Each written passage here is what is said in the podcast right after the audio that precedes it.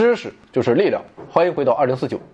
首先为大家推荐一本我最近看的一本书，由中信出版社出版的以色列科学家埃迪·普罗斯所著的《生命是什么》。这本书的名字与薛定谔一九四四年出版的那本书名字一样。为什么这位大哥他这么狂呢？因为这本新世纪的《生命是什么》有望破解薛定谔无法解答的疑问。这本书力图探寻生命起源的非凡旅程，而且通俗易懂啊。被誉为没有一个公式的诗意科普。我们生活在一个繁忙的时代，每天都被各种事情压得喘不过气，不如就利用假期这几天时间看一看这本小书，因为当你沉思过生命，就再也无法漠然的生活。再说了啊，就算是过年，我们也得不断提高知识水平。提高知识水平，您可以去听其他的科普节目，更好的。还是静下心来看一本书。当然了，如果你想过年期间娱乐为主啊，那还是不要忘了二零四九。各大网上图书商城都有本书售卖。如果你想获得一种更为文艺且有逼格的购买体验，各大城市中的中信书店就更是您的不二选择了。买完书啊，来一杯浓浓的咖啡，当冬日午后的阳光。斜照在穿越时光的纸张上时，一边看着书，一边思考着生命与人生，一边看着对面那文艺清新的小妹妹，然后再约个饭，看个电影，找个酒店聊聊文学、艺术、人生、理想，实在是不知道高到哪里去了。到书店啊，你就提我，放心，一分钱不便宜。那好吧，你已经看出来，刚才是硬广。另外，感谢劳斯莱斯对本节目的大力支持。劳斯莱斯幻影，当它以时速一百二十公里行驶时，您听到的最大声音来自汽车上钟表的指针。好了，继续未来新人类这一话题。猜想三，X 战警。X 战警源自漫威宇宙，那些基因变异的超级英雄们拥有着不可思议的超能力。比如说，肉体可以瞬间愈合，心灵控制、激光眼、穿墙术等等等等。而这些超能力的获得，都源自他们青春期时的基因突变。那么，未来人类有可能出现 X 战警吗？答案是，别做梦。我们暂且不考虑某些超能力的自然属性，仅就进化的角度来看，这就根本不可能。就比如说激光眼。假设机缘巧合，一天早上醒来，黄博士发生了基因突变，可以像孙悟空那样用双眼释放出灼热的光线。那么问题来了，黄博士根本就不敢眨眼，因为他只要一松懈，他的脑袋就会立马燃爆。这显然是一种进化劣势，不可能被保留。黄博士自己他就给自己火化了。所以，就算真有激光眼这样的超能力，那么人类也要经过长时间的。不断的进化，以保证大脑可以适应这种极端的高温。但问题在于，既然还没有激光眼，那么我们就不会面临这样的选择压力。所以结论就是，这种能力绝不可能被选中。你也许会说，金刚狼那样的能力啊，他不会把自己搞死。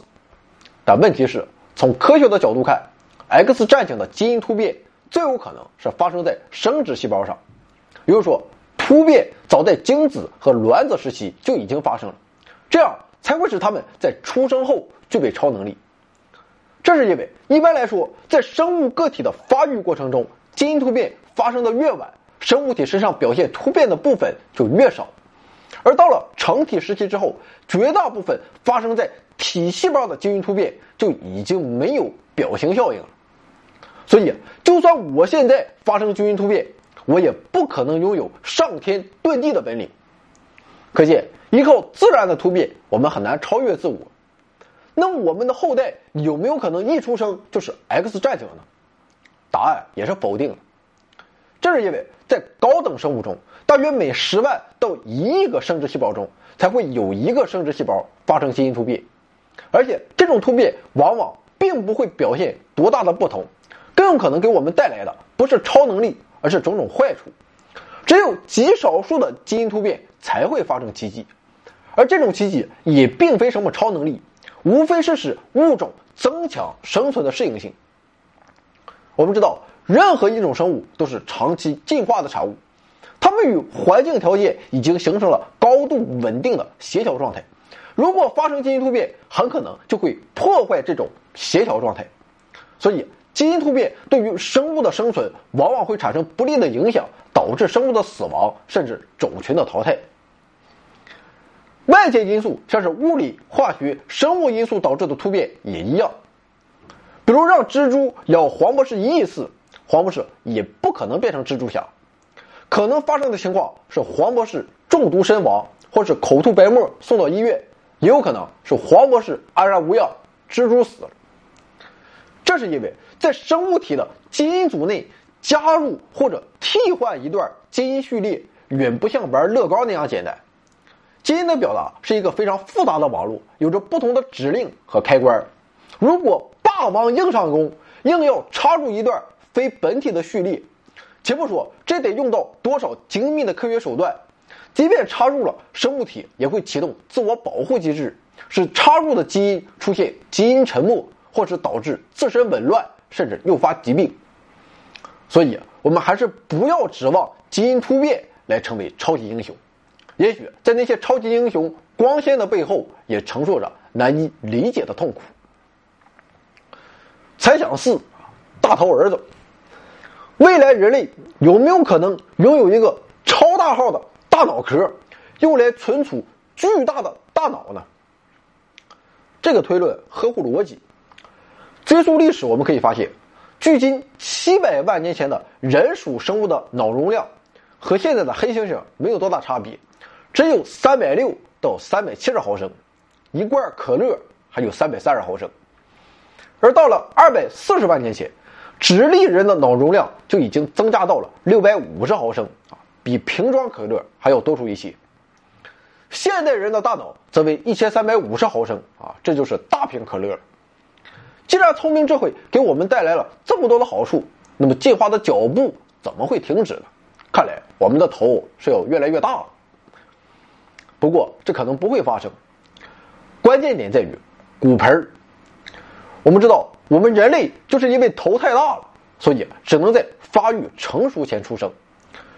事实上，一些脑袋大的婴儿都无法顺产，为了降低风险，只能剖宫产。